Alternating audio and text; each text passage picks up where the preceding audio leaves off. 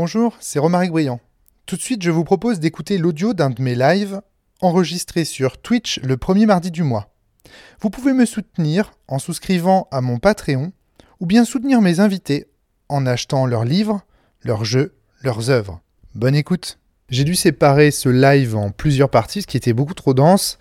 Donc du coup, là, vous êtes en train d'écouter la deuxième partie du live, celle consacrée à vos retours sur l'article de Pierre Lagrange qui avait fait l'objet du live précédent. Alors, voilà, donc j'en ai fini de mes bonjour Fen Doel Délice. Alors, c'est c'est horrible parce que c'est vraiment affreux parce que je, avec ma dyslexie, ça va être extrêmement difficile de suivre vos pseudos. Je vais toujours écorcher les pseudos. Ça va être une catastrophe. Donc je suis désolé. N'hésitez pas à me dire vos prénoms euh, dans le chat. Euh, euh, ouf, parce que vraiment, j'ai pas l'habitude d'appeler les gens par leur pseudo en général. bonsoir Cobal, ça me fait très plaisir de te voir là. toi, je connais bien ton pseudo parce que je te connais bien personnellement. Ben voilà. Fendo L Délice. Fendoel, c'est nickel. Ok, Fendoel, très bien, très bien Fendoel. Je vais essayer de, de, retenir euh, vos pseudos. Euh, merci beaucoup d'être là, merci, merci à vous, ça me fait vraiment plaisir de, voir que vous suivez cette, cette, cette chaîne et mes pérégrinations euh, rôlistes et autres. Et autres. donc voilà, j'ai fini pour les actus. je, voulais, je voulais faire une heure, j'ai fait une heure trente comme d'habitude, je, suis trop bavard. si vous avez des, une dernière réaction, des dernières réactions, n'hésitez quelques réactions encore, n'hésitez pas.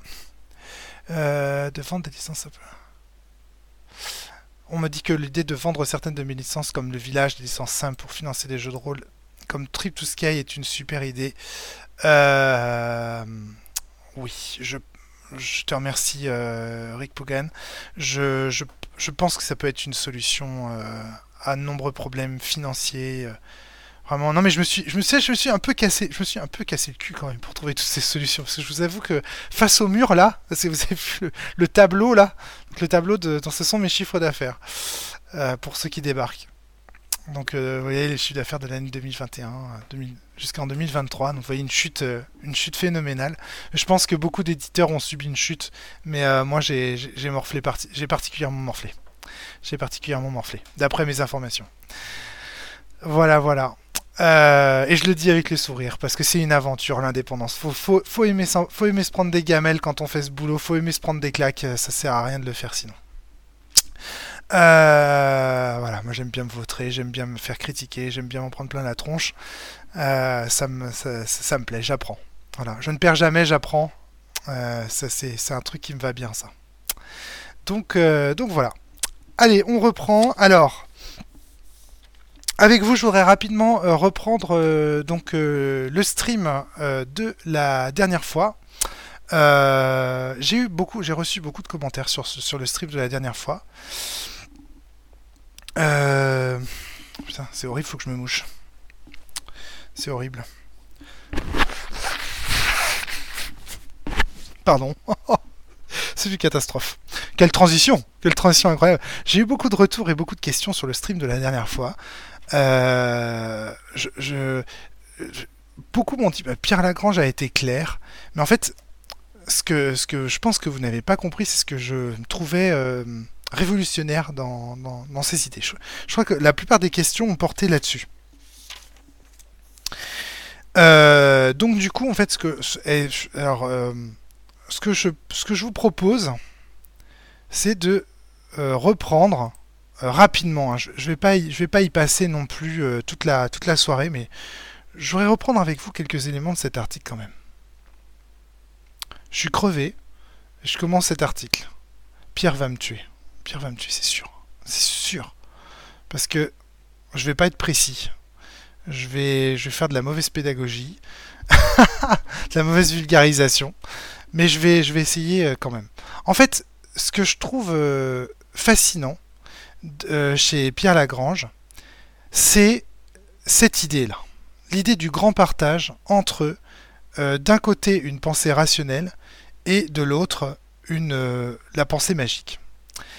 Cette idée qu'en fait, dans notre vision des choses, dans notre vision en fait des, des, sciences, de la réalité, on a toujours en tête, en toile de fond, cette espèce de grand partage entre d'un côté les gens qui voient la réalité telle qu'elle est, et de l'autre, les zinzins, qui seraient dans une forme de pensée magique. Et ce que propose Pierre, c'est de dépasser cette vision-là. Et fondamentalement, ce que l'article interrogeait, euh, donc je rappelle que lors du dernier stream, on a fait le commentaire d'un article de Pierre Lagrange, euh, donc euh, paru aux presses universitaires de Grenoble, qui est là en ce moment sous vos yeux, et donc dont le titre est Les non-humains qui échappent, qui résistent, pardon, à la sociologie symétrique. Et donc on avait, euh, je vais pas refaire le stream de la dernière fois évidemment, mais on a vu avec euh, Pierre en fait ce que c'était que les non-humains, euh, pourquoi ils résistaient à la sociologie symétrique et là-dessus je vais pas revenir. Ce, sur quoi je voudrais revenir avec vous, c'est quelques-unes de vos questions d'abord et d'autre part ce que je trouve vraiment génial là-dedans. Ce que je trouve génial là-dedans, c'est que ça nous permet de dépasser des débats, comme celui par exemple des pensées du complot. Ça nous permet de dépasser des débats comme celui par exemple que euh, des éthiticiens contre euh, les zinzins, pour faire simple. Ça nous permet en fait de dépasser euh, des, débats qui n'ont pas lieu d'être pour moi en fait. Qui n'ont pas lieu d'être. Les humains, tiennent des discours. Ils utilisent le langage pour construire des mondes. Les leurs, leur monde, dans lequel ils vivent. C'est ma vision des choses là. Je ne prends pas la vision de Pierre Lagrange. Hein. Je vous présente ma vision des choses et ce que Pierre Lagrange apporte à, mes propres idées. Les humains utilisent le langage pour construire le monde qui les entoure. C'est-à-dire qu'en fait, alors attention, ça ne veut pas dire que il n'existe pas une réalité au-delà des mots qu'on emploie. Mais ça veut dire que concrètement, quand j'appelle un objet une bière, c'est parce que j'ai décidé, enfin, on a décidé collectivement que cet objet-là s'appellerait une bière. Si on prend par exemple le livre de Daniel Schneiderman, donc 5 têtes coupées, c'est un livre, mais c'est aussi un amas de particules par exemple. On pourrait très bien, si j'étais par exemple euh, scientifique ou biologiste moléculaire ou je ne sais quoi, je pourrais très bien dire que c'est un amas de particules, de papier, euh, je pourrais dire que c'est un tas de bois mort, ça par exemple, si j'étais un bûcheron. Euh, enfin voilà, ce que j'essaye de dire c'est que il y a une réalité qui résiste, qui résiste tout autour de nous, clairement, une réalité un, monde réel. Et chacun d'entre nous, on emploie euh, des termes pour euh, des termes différents euh, pour, pour en parler. Vous êtes toujours avec moi? J'ai l'impression que je vous ai perdu. Vous me dites hein, si je. Vous voyez, je vous ai perdu. trop de diversité dans ce. Dans ce... Vous, me dites hein, s'il y a un problème. Parce que j'ai l'impression que ça ne réagit plus du tout. Vous êtes parti. Bon. Très bien. Ben voilà la preuve est faite que euh, ces, histoires de sociologie, euh, jusqu'ici c'est clair pour moi. Tu es en train d'oser réfuter le solipsisme. Oui, j'ose, j'ose, j'ose réfuter le solipsisme. Ok, vous êtes toujours là. J'avais peur parce que je voyais plus de réaction du tout. Je me dis, ça y est. Mais vous voyez, vous voyez, il n'y a plus de réaction là. Oh, c'est intéressant. Bon, je, je, je, je vous glisse ça là. Donc, euh, alors, je reprends. Donc, en fait, on a une réalité tout autour de nous, et puis chacun d'entre nous, on emploie des mots pour décrire cette, réalité. Et donc, on construit euh, des concepts, on construit des normes, c'est ce que dit Marc, on construit des lois, etc., etc., collectivement. Et attention, pas, on, pas en règle générale, c'est des communautés, en fait, des communautés de gens. Alors, les occidentaux, euh, les scientifiques, des communautés, en fait communautés de gens, des groupes de gens, des gens associés, qui fabriquons en fait des faits, qui fabriquons euh, des mots, qui fabriquons des propositions, etc., etc. Et attention, encore une fois, je ne suis pas en train de dire je ne suis pas en train de dire que le monde n'est qu'un ensemble euh, de propositions qui flottent dans le vide. Évidemment, les propositions visent à faire référence à une réalité qu'on essaye de chercher, mais que nul ne sait exactement. Personne, aucun d'entre nous, et je l'espère en tout cas, n'a pour prétention, n'a la prétention de décrire le réel à travers les mots qu'il emploie dans la communauté qui est la, sienne. J'espère euh, que ça c'est clair. Donc euh, voilà, voilà l'idée, mon idée à moi, je dis pas que c'est l'idée de Pierre, hein. mon idée à moi euh, principale. Ça me semble être une évidence en fait. Euh, voilà, il y a un réel qui est quelque part, et nous on emploie des mots pour tenter de le décrire. Ça me semble quand même pas être euh, spécialement sorcier comme vision du monde. Voilà. Ça m'a l'air plutôt de pencher du côté de la pensée rationnelle que de la pensée magique, ça. Dans un premier temps. Donc voilà. Donc, une fois qu'on a dit ça, moi je suis Wittgensteinien, donc euh, mon idée c'est qu'on a un langage qui vise à décrire le monde, mais un langage qui est un petit peu imparfait. Une fois qu'on a dit ça, eh bien, il nous faut, euh, dans ce contexte, dans ce contexte-là, étudier quel est le rôle de la sociologie. Et là, on entre dans le domaine de Pierre Lagrange. Donc je ne vais pas revenir sur euh, ce qu'a euh, raconté Pierre Lagrange dans notre dernier, stream, mais quand on a cette vision du monde, eh bien, on doit étudier les communautés avec leur langage entre guillemets, et donc avec les objets qu'il postule comme étant existants euh, dans le monde. Et donc du coup, si j'étudie des platistes, eh bien, je dois étudier les platistes avec leurs mots à eux. C'est-à-dire qu'en tant qu'anthropologue, je dois me plonger dans l'univers des platistes sans préjuger à l'avance que la Terre n'est pas plate. Je dois essayer de penser comme un platiste pour me plonger en fait dans cet univers-là, dans lequel on va, on va essayer, allez, soyons fous, on va faire une expérience, on va, on va se mettre dans la peau d'un exactement comme un rôliste qui se dit ce soir, je joue quelqu'un d'autre, je vais essayer d'envisager la réalité de quelqu'un d'autre. Je vais essayer de bon. Évidemment, c'est jamais vraiment possible. Et c'est ça justement un des éléments que nous apprend la sociologie, c'est qu'en étudiant l'autre tout en essayant d'être l'autre, en essayant de se plonger dans son univers mental, visuel, etc., eh bien on apprend des choses sur notre propre manière à nous anthropologue de voir le monde. Et on découvre à travers les études des autres quel est finalement notre mode de présence, de quel est notre, propre rapport au monde. En voyant, en gros, je découvre la nature du petit déjeuner français en allant chez les Anglais voir ce qu'ils déjeunent le matin. De la même manière, un anthropologue, il découvre sa manière d'être au monde en allant tenter d'entrer dans la manière d'être au monde d'autres personnes. Et donc, du coup, l'anthropologue ne doit pas préjuger de la réalité, de ce qui existe. S'il part du principe que la Terre n'est pas plate, que, pardon, oui c'est ça, s'il part, pour étudier les platistes, s'il part du principe que la Terre est ronde, il ne va pas réussir à étudier son terrain. Il ne va pas y arriver. Donc il doit postuler le fait que peut-être la Terre est plate.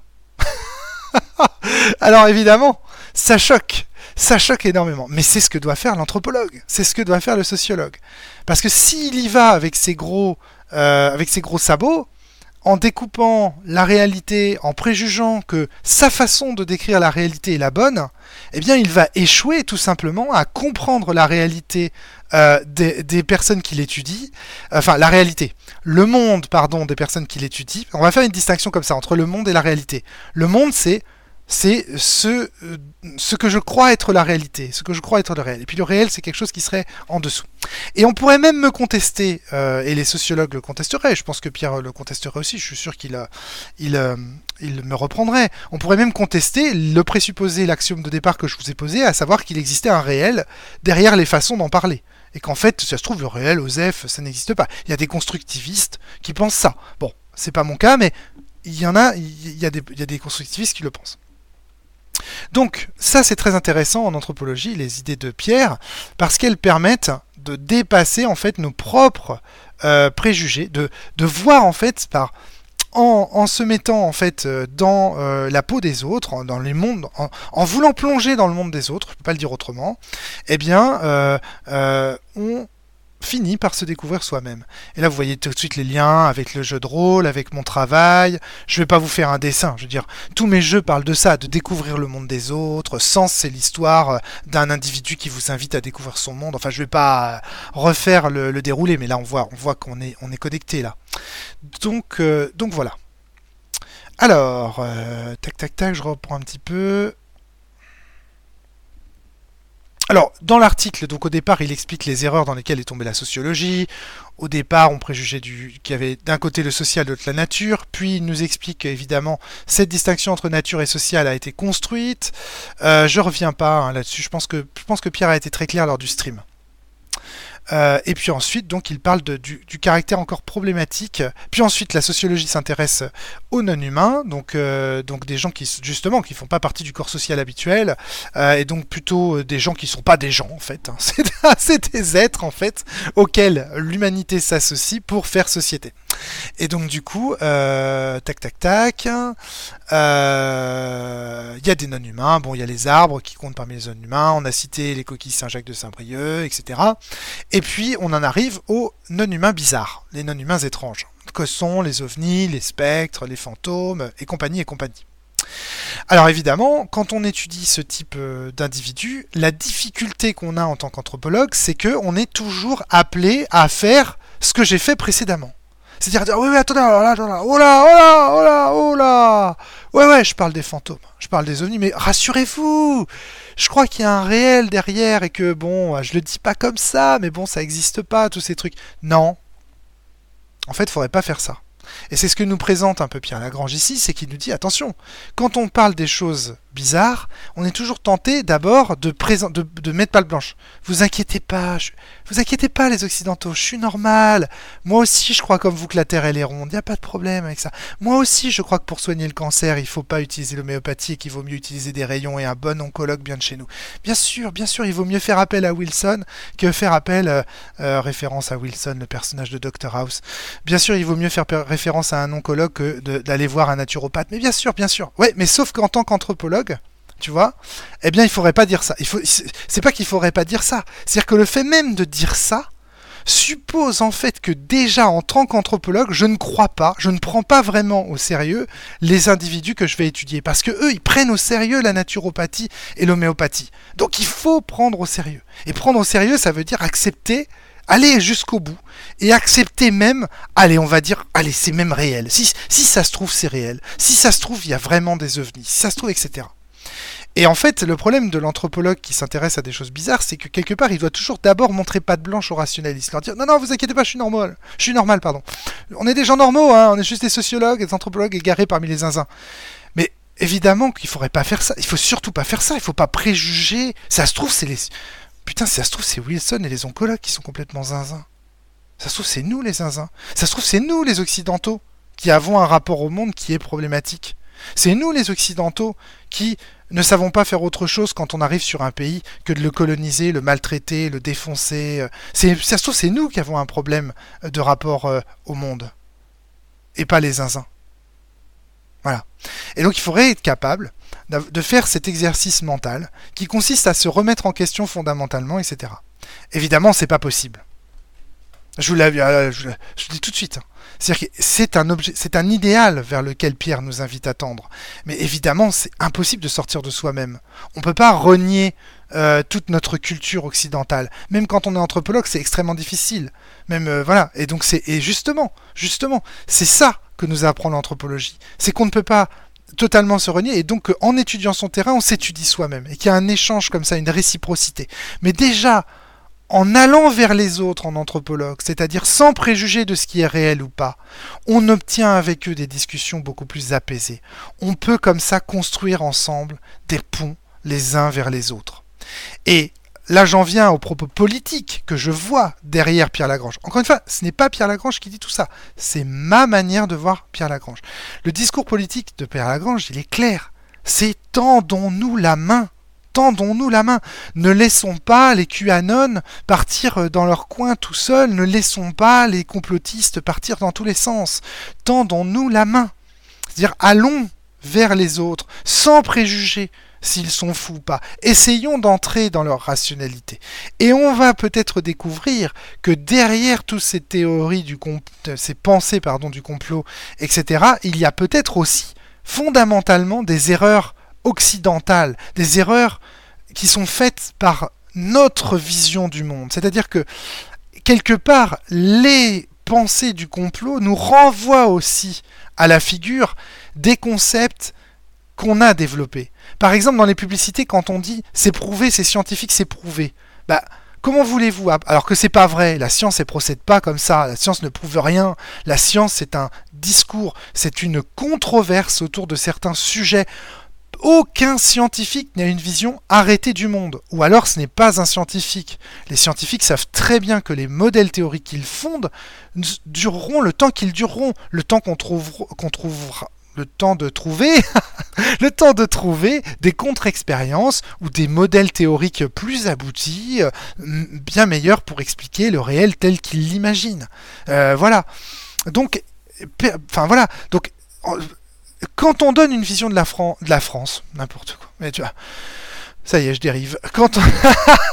Quand on donne une vision de la science arrêtée en disant ce que dit la science, c'est la vérité, et que parallèlement à ça, euh, on a des gens qui, disent euh, euh, se soigner avec des modèles parallèles ou machin. Bah, évidemment, ces gens comprennent pas. Ils, opposent les choses. Par exemple, quand on a des gens qui nous disent on va faire la guerre en Irak parce qu'il y a des, armes de destruction massive là-bas, et qu'en fait il y en a pas. Bah, fondamentalement, on pousse un petit peu les Occidentaux à douter des gens qui se disent savoir des choses. Hein fondamentalement. Et donc du coup, quelque part, c'est aussi notre rapport à la vérité que euh, les pensées du complot interrogent. Et donc ça, c'est très intéressant. Ça permet de comprendre que ces gens ne sont pas fous. Les gens qui pensent QAnon, les gens qui pensent euh, platistes, les platistes, etc. Non, les naturopathes, je ne sais pas quels, tous ces, tous ces, les écologistes, les écoterroristes. Ah oui, on pourrait les citer. Euh, voilà, parce que j'arrête pas de citer des gens qui, euh, c'est un peu facile, qui, qui sont, les néolibéraux, par exemple, non, les néolibéraux ne sont pas fous. Ils ont une rationalité bien à eux. Une rationalité très étrange, c'est vrai, hein, mais ils ont une rationalité bien à eux, les néolibéraux. Les gens de droite, par exemple, on va pas tout de suite les traiter de cinglés. Hein, ils ont une pensée bien à eux. Elle est, elle un peu, euh, voilà, elle est, elle, c'est la leur. Donc on doit se tendre euh, on doit euh, se tendre les mains les uns vers les autres et donc ne pas préjuger de la folie euh, des autres avant de leur parler. je trouve quand même que cette démarche anthropologique, qui est celle de Pierre, en fait, mais en fait, elle est universalisable. Ça devrait être notre démarche à tous, en réalité. Et c'est un peu ce que propose euh, Arrêt sur image, moi je trouve en fait.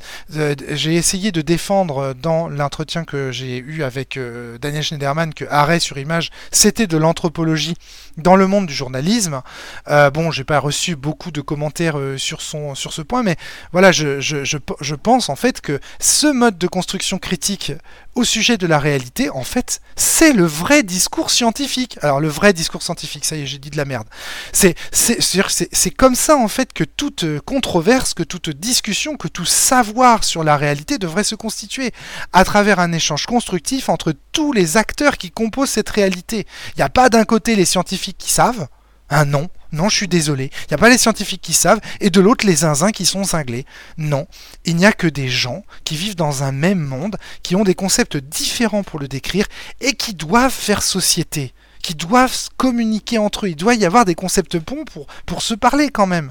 Et tant qu'on n'aura pas compris que si on continue à partager le monde en deux comme ça, on créera, en général, on générera des peurs, on générera des clans, on générera du fascisme et compagnie, eh bien tant qu'on n'aura pas compris ça, on ne pourra pas avancer. Et ce qui nous arrive là en ce moment, euh, Trump au pouvoir aux États-Unis, ce qui nous arrive en ce moment avec euh, les fake news sur euh, Twitter, l'opposition entre l'Occident de, euh, des, États-Unis, de l'Ukraine, de l'Europe et l'opposition de Vladimir Poutine, euh, etc. Les grandes oppositions du monde en réalité, en fait, ce qui nous arrive en ce moment, sont le fruit de nos mauvaises visions du monde, de nos visions simplistes du monde. Quand la science c'est la vérité, quand on dit euh, l'Amérique c'est la liberté, quand on dit des conneries comme ça, et eh ben quand on n'a pas de discours critique et qu'on dit qu'on assène des vérités de cette façon-là, et eh bien justement on génère du fascisme. Et donc là, ce discours de Pierre Lagrange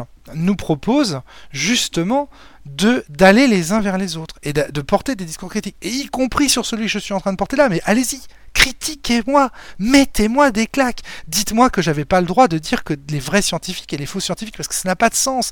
Dites-moi quand je passe sur le stream de David Dufresne que effectivement quand je dis qu'il y a des vrais rôlistes et des faux rôlistes, je suis qu'un connard. Dites-le moi, ça fait du bien. On a besoin de ces controverses-là. Et donc je pense vraiment que cette discussion que nous apporte ici Pierre Lagrange et cette méthodologie rigoureuse de l'anthropologie est une, euh, vraiment un bien. Ça fait un bien fou quoi. C'est le mode, c'est un mode d'analyse et de discussion sur le réel qui, moi, me plaît et que j'ai envie d'encourager. Alors, je vous ai vu réagir dans le chat, je vais rapidement reprendre. On aurait dû brûler Ludwig. J'imagine que tu parles de Ludwig Wittgenstein. Euh, non, surtout pas. Surtout pas, surtout pas, surtout pas. Génie absolu. Euh, alors, pour le coup, on arrive à mettre de côté l'Occident dans un autre pays, mais généralement, nos grands financiers ont plus de mal. Euh, pour le coup, on arrive à mettre de côté l'Occident dans un autre pays, mais généralement, nos grands financiers ont plus de mal. Euh, je, je, comprends pas cette, euh, cette remarque. Euh, mais je pense que c'est parce que j'ai pas le contexte. Parce qu'en fait, du coup, quand on remonte comme ça le, le stream, du coup, comme on sait, comme vous, vous réagissez à des choses que je suis en train de dire, euh, ce live est passé de l'autre côté de la France. c'est excellent. Oh, comment ça, il y en a, en avait pas en Irak? Et la fiole de Monsieur Powell, on en parle? Ah oui, ça c'est la fameuse fiole hein, que Powell a montrée euh, aux Nations Unies pour prouver. Regardez, c'est prouvé. Il y a, euh, voilà. Ça c'est vraiment le péché originel des Occidentaux pour moi. C'est ce qui, ce qui fait qu'on est dans la merde aujourd'hui. Hein.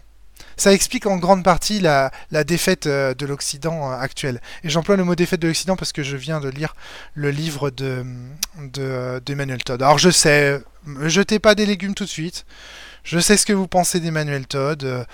Voilà, je continue à lire, je suis désolé. Voilà, j'ai un, un vieil attachement pour ce, pour ce, pour cette, pour cette personne. Je continue à lire Emma Shelton. J'ai trouvé trouvé son livre euh, euh, très complaisant à l'égard euh, de la Russie. Évidemment, il est russophile. Bon, je pense que voilà, en tant qu'historien, il n'est pas, il n'est pas complètement je pense qu'il n'est pas complètement neutre, on peut le dire comme ça, euh, mais, euh, mais je trouve que, c'est que son livre est intéressant dans la mesure où il amène justement un retour effectif sur nos propres euh, soucis à nous les Occidentaux, là aussi il nous amène à prendre du recul, et surtout il nous permet de comprendre que l'adversaire de l'Occident, en l'occurrence donc c'était cette alliance très hétéroclite entre l'Iran, la Chine, la Russie, enfin je ne vais pas vous reciter les, différents pays, l'Inde aussi quelque part par son ambivalence, ont une en fait. Ils ont un vrai problème avec l'Occident et on peut le, comprendre. Enfin bref, le point de vue et euh, le point de vue d'Emmanuel Todd et, et, voilà. Moi je trouve que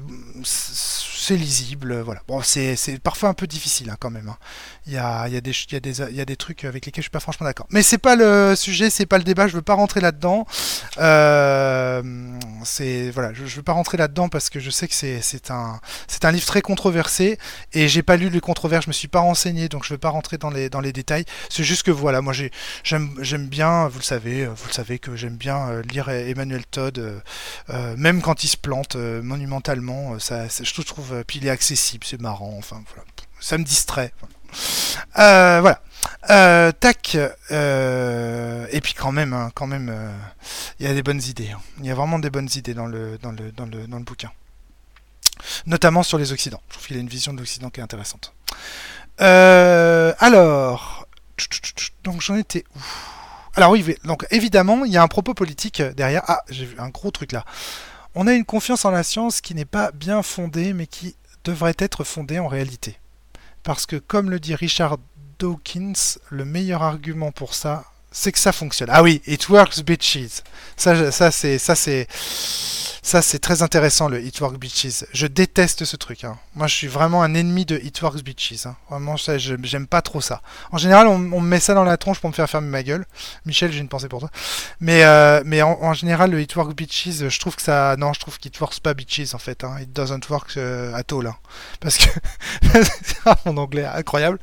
Euh, parce que, en fait, c'est ce que dit Pierre Lagrange à la fin de son article. Si ça marchait vraiment, en fait, notre vision des sciences et du monde, en fait, on n'aurait pas les problèmes qu'on a aujourd'hui euh, de destruction de la biodiversité, etc., euh, etc. Donc on a quand même. Alors oui, je vois bien dans quelle mesure it works bitch. Les avions volent, c'est ce que tu dis. Internet ça marche, les médicaments ça soigne. On envoie Thomas Pesquet dans l'espace. Je suis d'accord. Hein. Je suis d'accord avec tout ça. Évidemment, notre vision occidentale, elle nous permet de réaliser certains, euh, certaines, certaines actions sur le réel parce qu'on en a une compréhension. On a, une compréhension du comment de la. On a un, discours on a un modèle en fait du réel qui nous permet de faire toutes ces choses. Ça c'est vrai, ça c'est indéniable. Et voilà, moi personnellement, euh, demain, euh, si j'ai le cancer, euh, je vais voir un oncologue. Hein. Je vais pas voir, je vais pas voir un, je sais pas, un naturopathe ou un membre de l'école Steiner pour guérir mon cancer. Je, je vais d'abord voir un oncologue. Mais imaginons que ça marche pas, bah parce que je vais mourir. je vais mourir. En fait, mon cancer, il est incurable par les rayons, par tout ça. J'ai tout essayé. Bon, voilà. J'ai essayé ma science occidentale. J'ai essayé, mes trucs. Bah, évidemment, j'irai vers des sciences, vers des sciences, vers des modèles alternatifs. Et d'ailleurs, c'est ce que font. moi, ma, ma, maman est morte du cancer. Je peux vous dire qu'à la fin, dans les deux années qui ont suivi tous les traitements possibles, imaginables, elle a tout tenté. Hein. Toutes les, toutes les, toute la métaphysique y est passée. Hein. Elle a été en Inde, des machins, tout essayé. Bon, ça l'a pas sauvé, mais au moins ça lui aura soulagé une certaine forme de souffrance pendant quelques temps. Donc euh, souffrance morale, souffrance mentale, euh, ça aura apporté certaines réponses aux questions parce que la science nous apporte des réponses à certaines questions, euh, le comment, etc. Mais on n'empêche que l'humain ne se résume pas, ne se réduit pas à la question du comment. L'humain c'est aussi quelqu'un qui a besoin d'esthétique, c'est aussi quelqu'un qui a besoin de moralité, c'est aussi quelqu'un qui a besoin d'émotion, c'est aussi quelqu'un, voilà, les humains ne se limitent pas et de, plein d'autres choses dont j'imagine l'humanité d'une richesse incroyable. Et donc, il y a plein de choses que je conçois même pas en tant qu'occidental. Je suis complètement à côté de la plaque. Donc euh, voilà, j'ai l'humilité de le dire. Donc euh, du coup, voilà. alors certes, j'ai une science super qui me permet de guérir des tas de choses, de comprendre, d'envoyer des fusées dans l'espace et tout. It works bitches pour tout ça, mais it doesn't work pour plein d'autres trucs. Et donc, il faut aussi reconnaître humblement que euh, il y a peut-être d'autres d'autres choses à creuser, d'autres expériences à faire. Euh, Rick Pogan me dit pour moi le vrai souci c'est comment la science est instrumentalisée par les politiques et les industriels des fins mauvaises. Ça c'est parfaitement vrai. Euh, par ailleurs j'aime pas trop quand on parle de la science, même si moi aussi ça m'arrive de le dire comme ça. Il vaudrait mieux parler des discours scientifiques. Ah, c'est comme les femmes et la femme. La femme ça veut rien dire. Les femmes c'est plus signifiant. Et de la même manière, les sciences euh, ou les discours euh, scientifiques, les propositions scientifiques, c'est quand même euh, plus, plus clair. Et c'est clair qu'ils sont instrumentalisés et que c'est un problème. et ça, c'est lié aussi à notre mode d'existence occidentale. Parce que, voilà, on a ce rapport au monde qui est que le monde est à nous. Voilà. Si... Voilà, tu te tais. Euh, que le monde est à nous, euh, le monde nous appartient, euh, et donc du coup, on a ce rapport aux choses que bah, s'il y a personne qui l'a, bah, c'est à moi, j'en suis propriétaire, et donc je dois faire du pognon avec. ça, ça fait aussi partie des modes d'existence des occidentaux. Et on le verra d'ailleurs tout à l'heure dans la dernière partie de cette émission, à travers le choix qui n'est pas, pas un hasard de l'étude de 5 têtes coupées de Daniel Schneiderman. Ce qui est important, c'est que tu fasses ce choix en connaissance de cause, non. Alors j'imagine le choix d'aller voir tel ou tel spécialiste pour euh, soigner euh, telle ou telle maladie. Euh, oui, effectivement, l'information est importante. l'information est importante. Clairement. Je pense qu'il ne faut pas sous-estimer tous les aspects de l'existence humaine. Euh, les humains ne se résument pas à de la chair, à de la matière. Euh, comme dirait Yoda, nous sommes plus que de la matière brute. Euh, on a besoin aussi de réponses à des questions existentielles. On a besoin de religion, enfin en tout cas de spiritualité. On a besoin, voilà. En tout cas, moi j'ai ces besoins-là. Après, je sais pas pour vous, mais moi j'ai ces besoins-là. Je ne me résume pas à de la matière et je ne me résumerai jamais à la matière. Comme vous le savez, à, à travers l'écriture de Trip Sky, vous savez maintenant que j'ai la foi, par exemple, ce qui est pas, ce qui pas facile à entendre pour pour les matérialistes et les rationaliste, mais c'est vrai. C'est vrai, j'ai la foi. Même si, euh, par ailleurs, euh, j'étudie les sciences, vous le savez, euh, j'adore les sciences, j'adore les discours scientifiques. La preuve, hein, j'étudie des articles. Je suis pas en train de faire la publicité de, de, de, de, je sais pas, d'une, enfin, je suis pas en train de faire la publicité du, professeur Salzman là. Je suis en train de vous faire la publicité d'un universitaire. Euh, donc euh, évidemment j'aime les discours scientifiques et donc j'aime aussi le discours scientifique euh, qu'a apporté la physique et compagnie. Il n'y a, aucun souci là-dessus. seulement je l'aime, je l'apprécie, j'y suis attaché. Mais je ne dirais pas qu'il est plus vrai que les autres. Je ne dirais pas que lui il décrit le réel et pas les autres. Et c'est ça qu'il faut bien comprendre. C'est qu'il il faut comprendre que le discours scientifique, moi j'y suis attaché personnellement, et c'est un discours qui pour moi a beaucoup d'importance, et effectivement pour euh, mon entourage aussi, etc. Mais, mais j'y suis pas, euh, j'y suis pas, euh, comment dire, ouais, je ne considère pas que, c'est, comment dire, que, c'est la réalité. Je considère que c'est un discours un, une controverse, un discours actuel qui, porte sur la réalité. Et oui, je pense que sur les questions du comment, euh, comment la matière, comment les atomes, comment les molécules, comment la chimie, comment sur les questions du comment, le discours scientifique de la physique, par exemple, a des choses à nous apporter et est très intéressant et voilà. Mais euh, mais euh, voilà, c'est pas l'alpha et l'oméga, et même les physiciens eux-mêmes, je veux dire, Einstein était religieux, il, avait une spiritualité, il faut arrêter de cette vision du scientifique comme matérialiste pur et dur, euh, euh, qui, croit ni zombie ni quoi que ce soit, c'est faux. Et d'ailleurs, des zombies, il y en a dans la réalité. Il y a des arbres, par exemple, zombies, concrètement, parce que ce sont des arbres qui, qui sont, on a l'impression qu'ils sont vivants, mais en fait ils sont parasités par euh, d'autres arbres. Il y a des insectes qui colonisent le cerveau euh, de, non, des champignons pardon, qui colonisent le cerveau de mouches pour aller se reproduire ailleurs. Donc il y a des mouches zombies, ça existe. Donc les concepts inventés par la fantaisie que d'aucuns pourraient dire ouais c'est des fariboles, gna gna, bah ils peuvent être utiles au discours scientifique in fine. Donc il faut pas rejeter le bébé l'eau du bain, il faut rester ouvert, rester ouvert. Peut-être qu'il y a des ovnis dans le ciel. Peut-être qu'effectivement il existe des objets non identifiés dans le ciel. Et à mon avis, il en existe. Sinon, il n'y aurait pas le GEPAN, il n'y aurait pas tout ça. Il existe des choses qu'on n'arrive pas à expliquer dans le ciel. Et il faut continuer à les voir. C'est pas parce que c'est un truc de zinzin de regarder le ciel en se disant qu'il y avait peut-être des ovnis dedans qu'il faut arrêter de regarder le ciel. Et tout, ça est lié en fait. Je reprends le chat euh, rapidement. Euh, c'est très très humble comme position. Bah j'essaye, j'essaye vraiment. il faut essayer d'avoir. Euh, c'est pas. En fait, c'est pas tellement humble. C'est parce que c'est pas humble du tout en fait. Parce que moi je suis, moi je suis très prétentieux. Je pense que ma position c'est la meilleure. le mec est pas un paradoxe près. Je suis pas humble. Hein. Ça, on peut me dire bien des choses, mais ça, je suis, suis pas tellement humble en fait.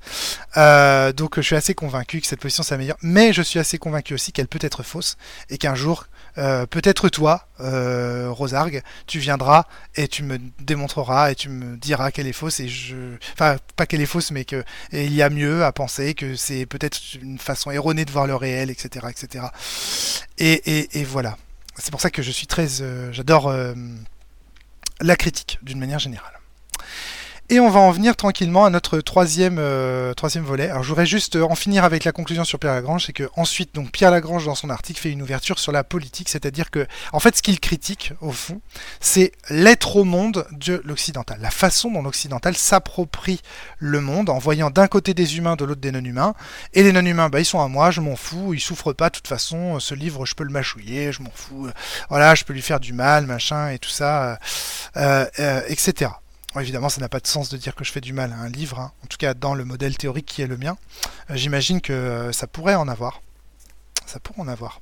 Euh, pour des gens comme Primo Levi, peut-être par exemple, qui disait que brûler un livre, c'est comme brûler un homme, peut-être que ça pourrait en avoir. mais voilà, enfin, restons ouverts.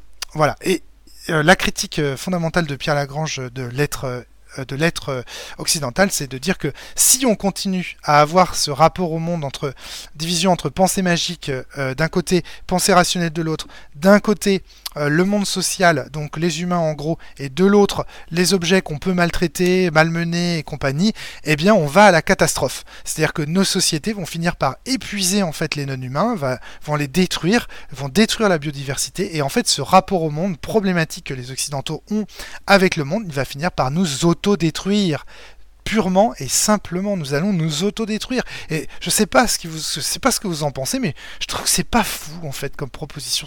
C'est pas dingue hein. donc voilà. Et d'ailleurs c'est un, des retours que vous m'avez fait beaucoup euh, de retours que vous m'avez fait bah, c'est euh, finalement ce que dit Pierre Lagrange bah, c'est pas euh, voilà, c'est pas c'est pas foufou quoi. donc vous vous étonniez que je sois euh, euh, aussi emballé par un article qui pour vous ne vous semblait pas foufou. Mais c'est peut-être juste que vous vous êtes particulièrement bien informé de ces sujets. Et après tout, en ayant écouté la cellule pendant des heures, euh, sachant que Pierre Lagrange est déjà intervenu, qu'on a fait des articles et des podcasts sur le monde logique, que avec des gens comme Fabien Ilvain, on a aussi traité des problèmes anthropologiques et sociologiques. je pense que c'est pas surprenant que vous soyez bien informé de tous ces sujets. Donc, voilà. Donc, euh, alors, je vois un truc. Ah, on parle de Jeanne Favre-Sada, j'adore. Ah non, mais la science s'intéresse aussi à des sujets comme ça. Jeanne Favre-Sada, par exemple, a étudié la sorcellerie dans Mayenne, elle a expérimenté et elle analyse. Alors, bonjour Yurgel. Alors, Rosark, très bien. Hein. Jeanne Favre-Sada, très bonne référence. J'aime beaucoup euh, Jeanne Favre-Sada et son travail, évidemment, qui a beaucoup inspiré euh, Pierre Lagrange, Latour et évidemment pour l'étude sociologique non symétrique, si j'ose dire. Enfin, symétrique. Enfin bref, pour, l'étude de sociologie des, des non-humains. J'essaye de lire en même temps, c'est compliqué, je me perds un peu. Donc voilà. Voilà, donc je pense que vous avez compris pourquoi ça m'intéressait. Euh, j'ai eu quelques questions, je les prends rapidement. Alors, euh, je ne comprends pas les conclusions de votre échange. Donc voilà, par exemple, voilà. Donc là, j'ai noté quelques questions ici. Il y a des questions, donc euh, j'ai reçu des questions de Darky, j'ai reçu des questions de Boudi, j'ai reçu des questions de Guillaume Vendée, j'ai reçu des, petits mails comme ça de, questions. Je, prends ici quelques questions. Alors je ne comprends pas les conclusions, donc n'hésitez pas à m'envoyer des mails euh, avec des petites questions que je peux reprendre comme ça pendant le live, j'aime bien. Surtout quand je suis tout seul, ça me permet comme ça de discuter avec vous. Je ne comprends pas les conclusions de votre échange avec Pierre. Euh, les actions ou propositions d'actions qu'il faudrait tirer sur la base des constats de l'article. J'aimerais mieux comprendre le message qui doit être perçu. À ce stade, je ne parviens pas à aller au-delà de on ne prend pas assez au sérieux les êtres non humains, mais concrètement, j'ai l'impression de passer à côté du message. Donc là, voilà. Donc là, typiquement, je pense avoir répondu, je pense t'avoir répondu, euh, Guillaume, euh, sur le fait. ça, c'est donc ça, c'est une question de Guillaume Vendée. Sur le fait donc de sur le message en fait. Le message c'est parlons-nous.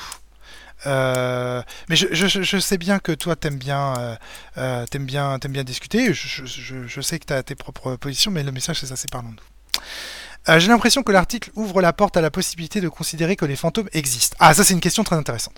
Tout comme les scoops volantes et les esprits. Évidemment, tu t'en doutes, me connaissant un peu, ça me heurte. J'ai là aussi l'impression de passer à côté du propos.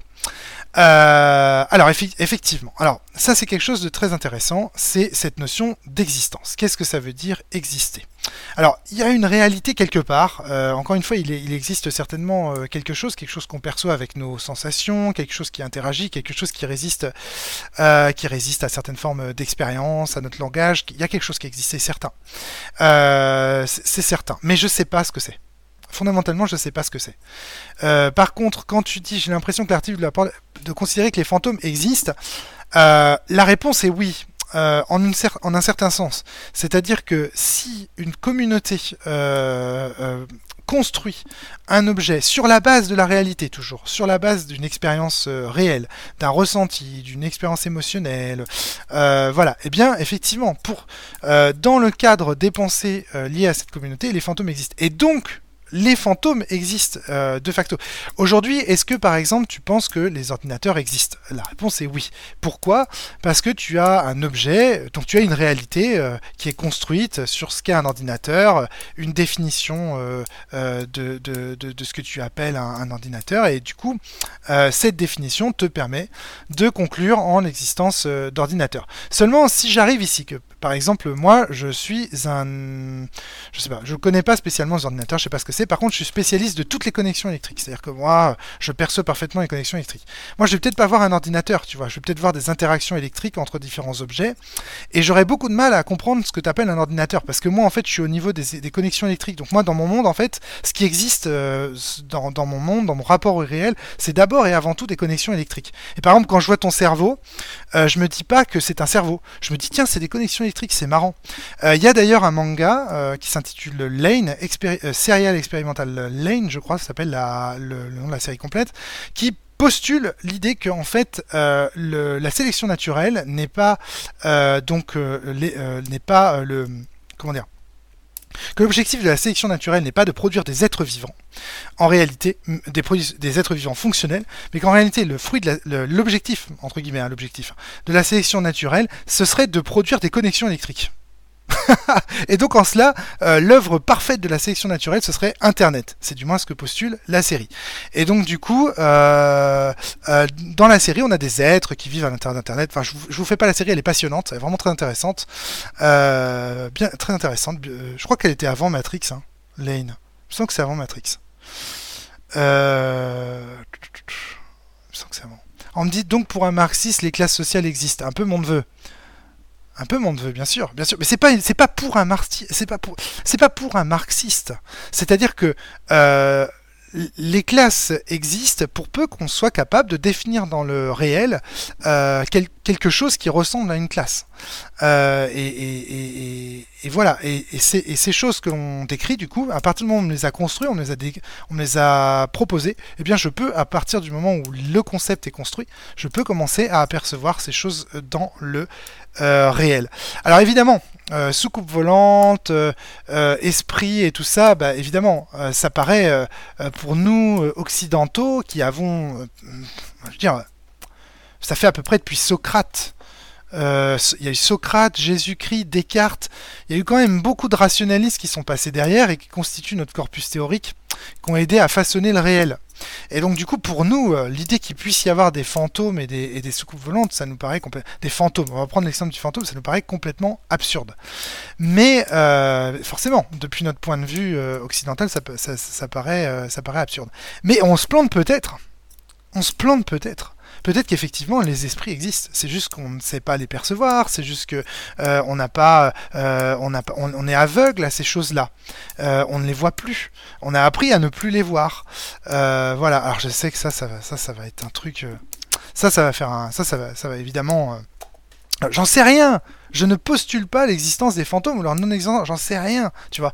Mais dans certains euh, contextes, on a quand même donc des témoins qui nous rapportent avoir fait des expériences, plusieurs témoins, même des groupes de témoins. Je vous invite à lire euh, euh, le livre de, de Laplace, de Grégory de Laplace sur les expériences particulières, donc qui parle justement, qui fait l'anthropologie des gens qui ont eu des expériences euh, euh, liées à des spectres, des revenants, des fantômes, etc. Et donc on a quand même des gens qui nous parlent de ça. Donc euh, c'est, en tout cas ils ont perçu quelque chose du réel qui les pousse à, à, construire le fantôme comme objet explicatif de leur réalité. Et donc, évidemment, ça, ça, pose question. Après, euh, voilà, du point de vue, euh, du point de vue matérialiste, scientifique, etc., on a des tas d'expériences. Je crois que c'est mon voisin notamment qui, a expliqué, qui, fait des expériences comme ça, où il démontre à des gens qui croient voir des esprits qui sont pas là, ou je ne sais pas quoi. Mais tout ça, tout ça est toujours dans, dans, un, dans une interaction entre deux formes de pensée autour, autour du réel. Et donc, c'est une controverse, c'est une discussion. Moi, je ne sais pas ce qu'est le réel. Euh, donc je ne sais pas si les fantômes existent, je ne sais pas. Je ne sais pas d'ailleurs euh, ce qui existe et ce qui n'existe pas. Tout ce que je sais, c'est que c'est ce que je construis et ce que je crois euh, être euh, être réel en l'état actuel de mes connaissances et du discours scientifique. ou du discours scientifique ou du discours sur la réalité tout simplement. Il n'y a pas que le discours appelé scientifique. il y a tous les discours sur la réalité. Je reprends rapidement, mais les sciences traditionnelles ne réfutent pas l'existence de fantômes a priori, elles considèrent juste que, ça est, si ça existe, elles ne sont pas capables de trouver, de le prouver.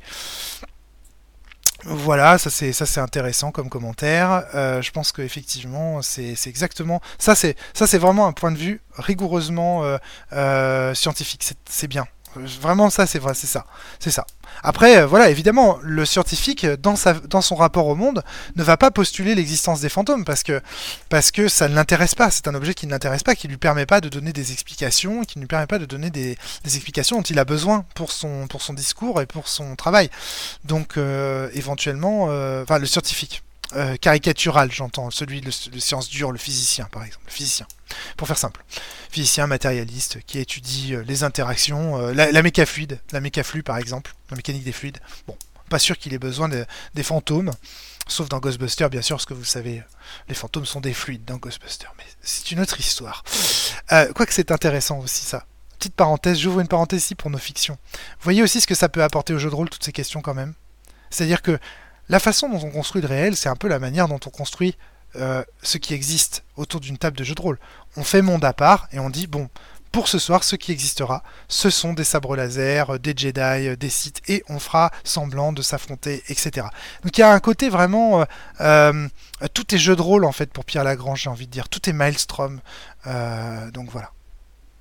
Marc me dit, même si ça n'existe pas, pour un occidental. Eux organisent leur vie autour des morts et des esprits. Une grande partie de leur rite tourne autour de ça. Est-ce qu'accrocher, est-ce qu'accorder pardon de l'importance euh, n'est pas simplement faire exister. Ça c'est très intéressant.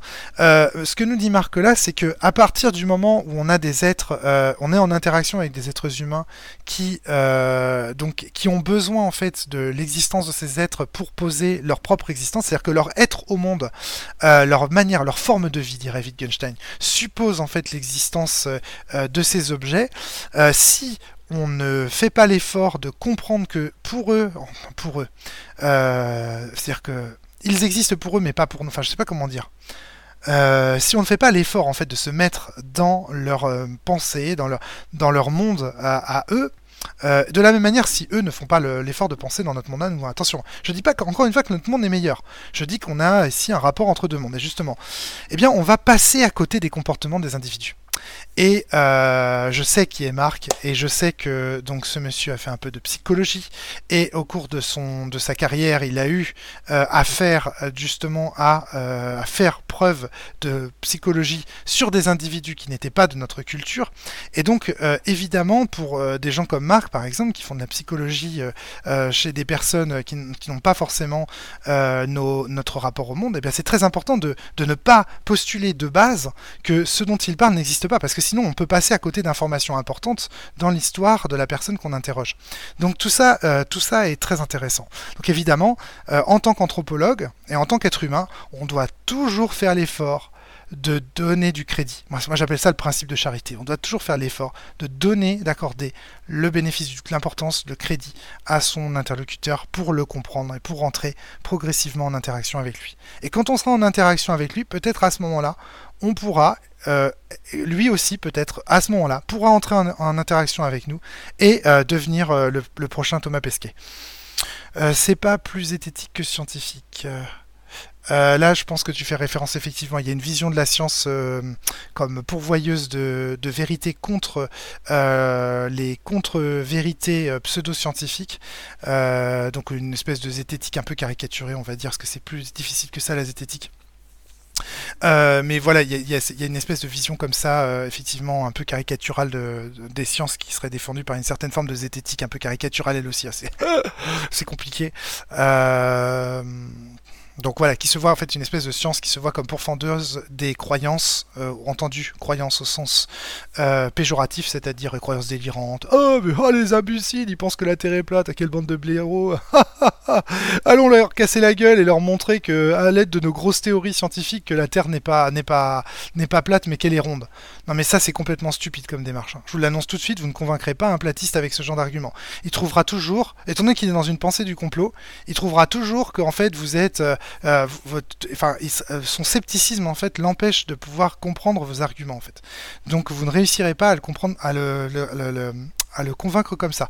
Ma proposition à moi, c'est plutôt de le prendre au sérieux, d'essayer de comprendre en fait la mécanique euh, de son monde, comment son monde fonctionne, d'entrer en interaction avec lui. En gros, c'est long, ça veut dire devenir son ami. Ah, c'est compliqué ça. Ah ouais, c'est long. Ah, c'est plus long. C'est sûr que c'est plus long que de publier une vidéo à la con où on montre qu'il est complètement fou et complètement con. C'est sûr que c'est plus difficile, mais c'est ce qu'il faut faire. Sinon, euh, de toute façon, le platiste il changera pas d'avis. Euh, j'ai une formation de physicien si ça peut donner un indice. Ah oui, euh, important ça, important, des indices importants. Jurgiel me dit on est plus sur un discours logique avec la charge de preuve que sur un discours scientifique, j'imagine. La charge de la preuve, c'est plutôt un discours logique qu'un discours scientifique. Euh, je pense pas du tout. Le discours logique porte plutôt sur la structure des énoncés. Euh, mais il ne porte pas sur la. Enfin bon, je sais pas. Je, je passe à côté de certaines choses peut-être. Euh, vous me dites, hein, si je réponds à côté, vous, vous, vous, me précisez tout ça. Un jour, je vous raconterai une histoire de gris-gris d'invincibilité. ah, bah je la connais ton histoire, Marc. Génial. Génial. Une histoire géniale. C'est magnifique. C'est magique. Euh, c'est magique. Et moi j'adore, euh, enfin je suis désolé, mais moi je fais encore partie de ces gens qui euh, se plaisent à se mettre un soir au coin du feu et à faire raconter à ses amis des histoires qu'ils ont vécues, des histoires étranges, des histoires paranormales. J'adore écouter les gens parler de choses qui pourraient paraître absurdes pour un pour un pour un matérialiste. voilà, j'adore. Je prends mon pied à ça. je suis en train en ce moment de lire d'ailleurs le livre de de Lebras, euh, d'Anatole Lebras sur les Bretons et leur fascination pour les contes autour de la mort et tout. Et, tout ce qu'il dit des Bretons, euh, ça, ça, correspond parfaitement à ce que je suis, ça me fait un peu peur. Euh, j'aurai l'occasion, euh, j'aurai lu. Oui, je lis les messages en retard. Je suis désolé, Yurgel, je suis vraiment désolé. On est décalé, je réagissais à des phrases que tu as dites précédemment. Ok, désolé hein, si je réponds. Je. Encore une fois, je, sais bien, je, je, sais bien que c'est compliqué. Tu veux dire que la chute des ventes depuis 2021, ça vient du fait que Romaric a perdu son, son gris-gris fétiche? Génial Alors, si le sous-fétiche, c'est la pièce qui m'a été donné par Broussaille, euh, la pièce. Je l'ai toujours. Hein. J'ai toujours une pièce qui m'avait été donnée lors d'un lors d'une partie de, des dernières lueurs qui nous avait été présentée par Broussaille, une pièce pour le passeur en fait, euh, que j'ai gardée et elle est là. Hein. Alors je, vais pas la je vais pas fouiller mais elle est là, elle est ici. Je l'ai gardée. Donc j'ai toujours mon gris gris. ah, n'importe quoi. Tiens, le Bras, on a fait une séance dessus en jouant un scénario de Néphilim qui se passe en Bretagne. Tu m'étonnes, tu m'étonnes, Rosa.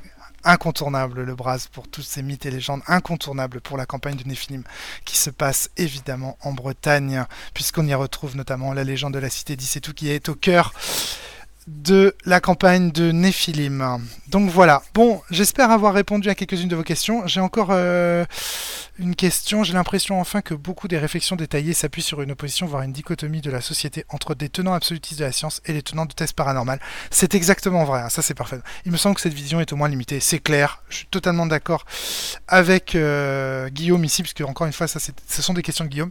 Euh, je suis parfaitement d'accord avec Guillaume que le l'opposition, euh, bah c'est ce que nous décrit Guillaume là, c'est le grand partage en fait entre d'un côté la pensée rationnelle, de l'autre la pensée magique, et que cette dichotomie euh, de la société est, euh, c'est une vision de la société qui est très très limitée. Néanmoins, qui est, même si elle est très très limitée, elle est quand même extrêmement partagé. Euh, c'est malheureusement beaucoup de beaucoup de gens ont cette cette vision du monde dualiste, on va dire entre d'un côté euh, les les la matière, pour faire simple, de l'autre les esprits, par exemple. D'un côté entre les gens qui, qui soutiennent des thèses complotistes, pseudo-scientifiques, et de l'autre la science qui dirait elle, qui aurait, qui porterait elle un discours de, de vérité. Je suis désolé, mais ça reste malheureusement encore euh, la conception populaire des sciences. C'est là tous les articles, euh, tous les, en fait, beaucoup de façons dont on parle des sciences euh, d'une manière générale dans les discussions ou, même dans, dans, la presse, le montre, le démontre. voilà, on a encore une vision très limitée du discours scientifique aujourd'hui. J'espère avoir répondu au maximum aux questions que vous vous posiez sur l'article de Pierre Lagrange. Euh, ouais, euh, c'est. Alors, euh, donc, est-ce qu'il est. On me demande s'il est possible d'avoir la date du prochain live. Le- les lives ont toujours. À partir de maintenant, les lives auront toujours lieu le premier mardi du mois à 21h. Donc voilà, ça permet à Yurgel d'avoir d'avoir une, date et un rendez-vous précis. Après, Daniel Schneiderman t'a rappelé qu'il existe les faits. Donald Trump a perdu les élections de 2020. C'est un fait. Je troll un peu. Euh, oui, alors les faits euh, sont des constructions. Ah, ça c'est très compliqué à avoir. Les, faits, malgré tout, sont des constructions. Parce que, par exemple, l'objet Donald Trump qui entre dans la proposition Donald Trump a perdu les élections, l'objet Donald Trump est une construction. C'est une construction médiatique, une construction intellectuelle, euh, une construction. Ce qu'on pourrait le décrire comme un tas de merde aussi. Je pense que ça lui correspondra assez bien, en réalité. Une tas de merde avec une, avec une mèche blonde. Ça, ça, ça bon, bref. Euh, et de la même manière, les élections euh, de 2020, ce que tu appelles les élections de 2020, ce sont aussi un construit démocratique, un construit euh, social, etc. Alors oui, il existe un fait, un fait journalistique là en l'occurrence, parce que ce dont parlait Daniel Schneiderman ici, ce sont bien sûr des faits journalistiques. Il ne parlait pas des faits euh, métaphysique, il ne parlait pas des faits scientifiques. Donald Trump a perdu les élections de 2020, je suis pas sûr que ça s'insère énormément dans un discours sur euh, la physique quantique par exemple. Je suis pas sûr que ce soit un fait euh, en physique quantique. Enfin bon, voilà. Je, je... Donc attention, hein, les faits sont construits. C'est pour ça d'ailleurs que je disais à Daniel que euh, ce dont parlent les... En fait, pour être tout à fait rigoureux, ce dont parlent les journalistes, ce ne sont pas euh, des faits en réalité. Ils décrivent des événements. C'est différent parce que euh, les, les... Ah oui, ah bah tiens, Rosard me dit c'est marrant parce qu'en physique on parle plutôt d'événements aussi. En physique causaliste. Oui, effectivement, et comme la, comme la physique est, de toute façon. Ouais, ok. Ok, oui, oui, oui tout à fait, je suis, d'accord. Je suis parfaitement d'accord. Ouais, ok. Les événements aussi, ouais. ok, très bien. Mais je pense pas que le concept d'événement euh, euh, journalistique et le concept d'événement euh, euh, physique soient, soient tout à fait comparables. En fait, on parle des mêmes. euh, voilà, là, là aussi, tu vois, notre discours sur la réalité, Rosarg, il est un petit peu, euh, il est un petit peu, euh, comment dire, euh, euh, on a un même mot pour décrire des phénomènes qui sont très différents. Enfin bon, bref, je vais pas rentrer là-dedans, mais voilà. En tout cas, voilà, je, faisais la réflexion à Daniel que, en fait, en réalité, on doit plutôt parler, on devrait plutôt parler d'événements. Et j'avais fait un petit trade sur sur X Twitter pour justement décrire la différence et la distinction entre les faits et les événements. Et un, élément important pour distinguer un événement d'un fait, c'est qu'un fait n'a pas de cause, alors qu'un événement a des causes. Et là, par exemple, Donald Trump a perdu les élections de 2020, c'est évidemment un événement parce qu'on pourrait décrire des causes, des causes à cela. Voilà. C'est ça, il y a une polysémie sur laquelle il faut travailler quand on veut bosser avec des gens de plein de disciplines, effectivement. Quels sont les points communs entre Schneiderman et Lagrange? Eh bien, à mon avis, alors là, encore une fois, euh, ils, ne tracent pas, euh, ce ne sont pas eux-mêmes qui tracent euh, le, trait d'union entre eux, évidemment. Mais en réalité, moi, je pense que les deux sont, à la recherche d'un discours critique sur alors, plein de choses en fait. D'abord, ils sont tous les deux à la recherche d'un discours critique sur la, manière dont les, Occidentaux se présentent face au monde. Je vais le prouver dans la troisième partie de ce stream, c'est promis. Oh, putain, j'ai tout, j'ai explosé mes, j'ai explosé mon temps. Euh, je vais le montrer, c'est promis dans la troisième partie de ce stream, et je pense qu'ils ont euh, ce point commun, d'une part. D'autre part, euh, je pense que en fait, l'entreprise d'arrêt sur image qui est donc le site des journalistes d'arrêt sur image qui parle des du journalisme, tient aussi et aurait beaucoup à apprendre aussi de l'anthropologie. Parce que en fait, les journalistes sont un milieu, sont un terrain anthropologique comme les autres. Et donc là aussi, je vois des liens entre Pierre Lagrange et Daniel Schneiderman, dans la mesure où les deux sont anthropologues. Alors Schneiderman n'a pas conscience d'être anthropo- anthropologue, il ne se présente pas du tout comme ça. Euh, je pense que pour lui, d'après ce que j'ai compris de sa réponse, euh, de la réponse qu'il m'a donnée, en tout cas c'est comme ça que je l'ai interprété moi, il pense que anthropologue c'est trop. Euh, il a une vision, je pense, de l'anthropologie qui est tellement euh, élevée. Il dit moi non, je suis juste un journaliste. Il y a un côté quelque chose d'humble là-dedans. Euh, alors qu'en réalité, je pense qu'il tient, avec les journalistes d'arrêt sur image, tiennent aussi pas mal de l'anthropologue et à la fois du journaliste, à la fois journaliste et anthropologue, je pense. Donc voilà déjà quelques liens et qu'est-ce que quel dernier lien que je pourrais voir? Ah bah évidemment, oui bien sûr évidemment, on va en parler, mais tous deux ont une l'importance donnée à l'aveuglement. Euh, alors ça c'est compliqué, il faudrait que je développe. Je vais en parler après, ça te dérange pas Jurgel Je vais, je vais peut-être, euh, je vais peut-être euh, voir ça plus loin, mais il y a un côté en fait, les choses sont là sous nos yeux et on ne les voit pas. Wittgenstein avait cette phrase, il dit, il faut d'abord euh, apprendre à voir ce qu'il y a sous nos yeux. Apprendre à voir ce qu'il y a sous nos yeux. C'était une maxime de euh, Ludwig Wittgenstein. Vous savez que moi donc c'est euh, mon philosophe préféré, hein, Ludwig Wittgenstein. Et donc du coup, c'est celui sur lequel je travaille dans sens notamment. Et, donc voilà, donc toujours est-il que apprendre à voir ce qu'il y a sous nos yeux, ça veut dire quoi? Ça veut dire en fait qu'il y a des choses qui, qui sont là, euh, qui sont des évidences, et en fait qu'on ne voit plus. C'est ce que Daniel Schneiderman appelle parfois l'éléphant dans le couloir. C'est-à-dire qu'il est là, ou l'éléphant dans la pièce. C'est-à-dire qu'il y a un éléphant dans la pièce, personne ne le voit, on passe autour, on tourne autour, mais personne ne le voit. Et, euh, donc euh, les deux ont cette espèce de d'attitude tous les deux, ils cherchent à produire un discours et une vision du monde qui leur permettent de ne pas rater les éléphants dans le couloir, de, voir en fait, de se désaveugler en un sens, d'apprendre à voir ce qu'il y a sous leurs yeux. Et pour ça, ils ont des techniques qui sont différentes. Donc Pierre Lagrange, lui, c'est à travers la sociologie de Bonatour, en accordant en fait du sérieux aux objets euh, tels qu'ils sont vus, à la réalité telle qu'elle est perçue par les individus. Et Daniel Schneiderman, par exemple, c'est en étudiant les vieux articles de presse et les vieux articles de journaux, en essayant de voir euh, finalement euh, quels étaient les éléments, quels étaient les éléments en fait qui ont qui n'ont pas sauté aux yeux de ces de, des contemporains, des pardon, des gens qui vivaient à cette époque-là, c'est-à-dire qu'est-ce qu'ils ont, qu'est-ce que les autres dans l'histoire ont raté, qu'est-ce que les autres journalistes qui faisaient le même métier que moi, qui avaient la même rigueur que moi, ont raté, pour m'apprendre en fait humblement, pour m'apprendre à moi-même ne pas rater les événements. C'est-à-dire une étude de ce qui a raté par le passé, enfin une étude critique de ce qui, des choses qu'on a ratées dans le passé pour apprendre à voir ce qu'il y a sous nos yeux. Donc les deux en fait ont une démarche assez similaire, d'espèce d'une exposition de la réalité comme ça, crue, euh, nue, essayer de la, de la, de mieux la comprendre, de mieux la saisir. Et puis euh, les deux ont un discours critique. Enfin, il y a plein de points communs. Il y, y, aurait plein de points communs. Mais euh, voilà. Après, je pense que l'un et l'autre n'ont pas conscience d'être autant liés. Euh, et, tant mieux d'ailleurs. Enfin, c'est bien que chacun soit dans son couloir et fasse euh, du mieux qu'il euh, puisse. Moi, je m'en fous. Moi, je suis les deux. Après, voilà, je, pense que. Mais je sais que Daniel Schneiderman a invité Pierre Lagrange hein, sur le plateau d'arrêt sur image. Je sais pas s'il a été peut-être invité une ou deux fois, je sais plus, mais donc ils se sont rencontrés. Ils se sont rencontrés, mais ils se sont pas rencontrés parce que sur le plateau d'arrêt sur image, Daniel a complètement raté son invité. En fait, il a complètement raté Pierre Lagrange parce que euh, il l'avait invité en tant que sociologue. Euh, en fait, Daniel était victime de cette euh, de ce grand partage entre d'un côté la pensée rationnelle et de l'autre la pensée magique.